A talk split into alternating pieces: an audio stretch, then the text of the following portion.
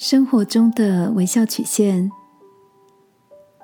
晚安，好好睡，让天父的爱与祝福陪你入睡。朋友，晚安。今天的你心情好吗？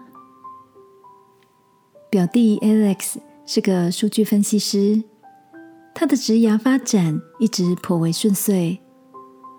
虽然近年来相关的市场持续扩大，对专业人才需求也逐渐增加，但 Alex 仍然常有一种害怕被取代的危机感。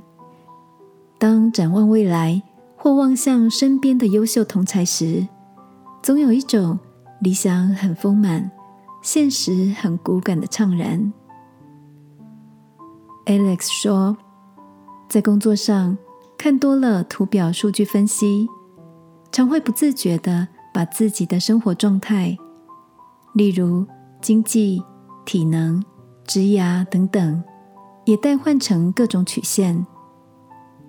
直到前两天，在网络上看到这样的一段话：人生不会只有一条曲线，不要以工作或世俗的成就来物化自己。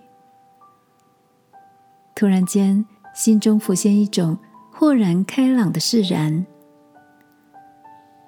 听着表弟的分享，我也感触良多的想起那些求好心切的时光，总难免把期待与精力落成一条条定义自我的曲线，然后不自觉的受困在其中。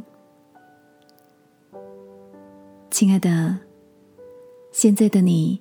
是否还落在追逐跟比赛的曲线效应中，或者早已经挣脱了时间和外在压力的捆绑，能微笑看待生命中的每种姿态呢？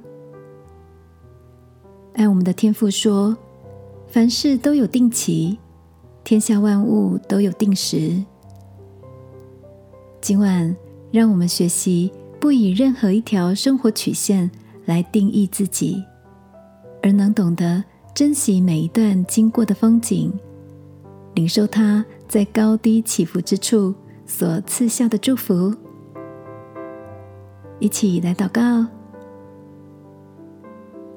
亲爱的天父，有时我难免会落到用世俗的成就来看待自己，求你帮助我的心，不骄傲也不自卑。容许自己也有平庸的时刻。祷告，奉耶稣基督的名，阿门。晚安，好好睡。祝福你，在高处，在低处，都有天赋看顾。耶稣爱你，我也爱你。